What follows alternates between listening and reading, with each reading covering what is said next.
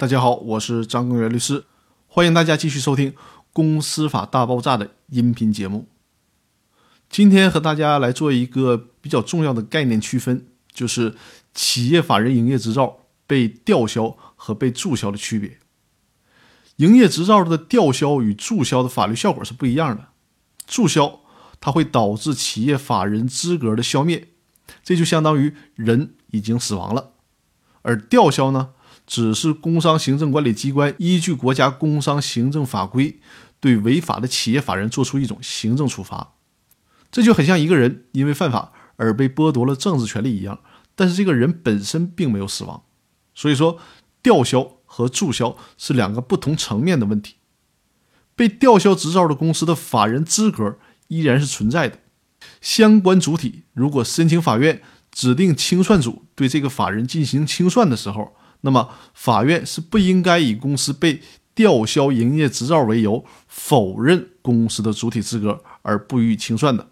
就是说，这个时候企业或者是要公司，它只是被吊销营业执照，依然可以进行强制的清算。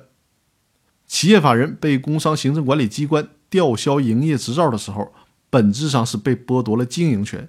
丧失了从事生产经营活动的资格。但是呢，其法人的资格依然是存在的。这个时候，这个法人他依然具有民事权利能力和民事行为能力，是具备诉讼主体资格的。所以说呢，企业法人被吊销了营业执照以后，在被注销之前的这段时间，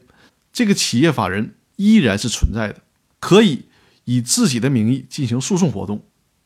如果这个企业法人的组成人员下落不明了，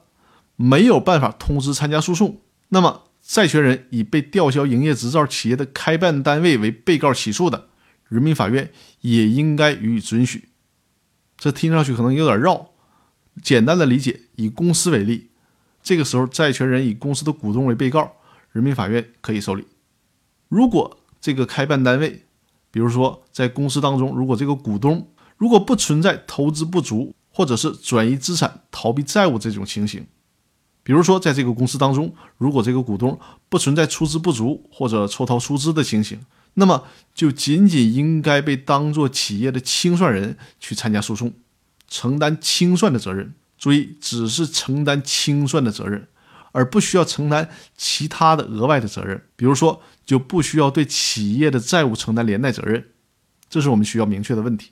那好，那今天的分享我们就到这里，我们明天继续。